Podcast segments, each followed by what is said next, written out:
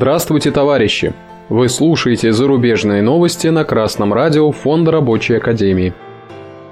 В сегодняшнем выпуске зарубежных новостей.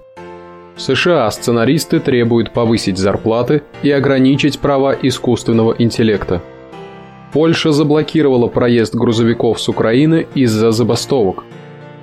Snob.ru сообщает, что бессрочная забастовка, которую начала гильдия сценаристов Америки 2 мая, набирает обороты. Всего она объединяет около 15 тысяч киносценаристов и редакторов. Основной причиной забастовки стали низкие зарплаты. В марте гильдия сценаристов Америки опубликовала отчет, в котором сказано, что за последние 10 лет средняя зарплата сценаристов с учетом инфляции снизилась на 23%. Также участники гильдии требуют увеличить минимальное количество сценаристов до 6 в одном проекте и выступает против использования технологий искусственного интеллекта для написания текстов.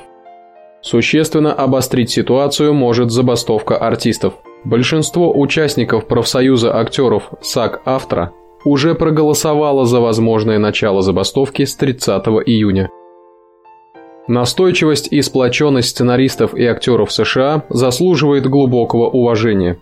Ребята, не сдавайтесь. Чем дольше сможете бастовать, тем большего добьетесь.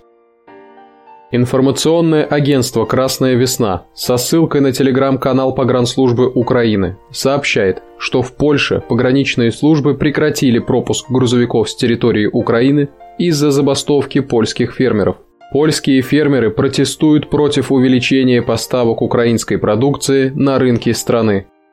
Как отмечается, движение через пункт пропуска дорогу с Ягодин заблокировано.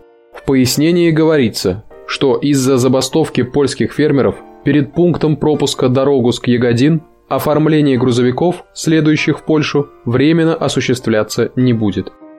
Напомним, забастовка польских фермеров началась 7 июня. Ее окончание ожидается рано утром 13 июня. Причиной забастовки стал рост потока сельскохозяйственной продукции с Украины в страны Европейского Союза.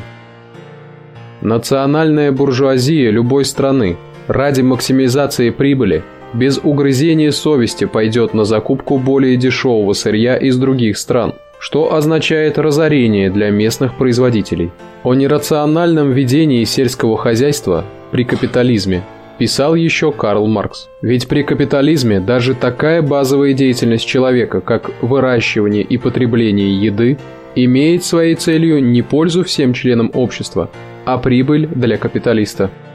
К тому же, этот трудовой конфликт протекает во время прокси-войны США и его европейских сателлитов с Россией. В это время многие крупные капиталисты наживаются на разрушении и страданиях людей. Окончательно решить эту проблему сможет только установление советской власти и построение социализма. С вами был Сергей Воробьев с коммунистическим приветом из города Пензы.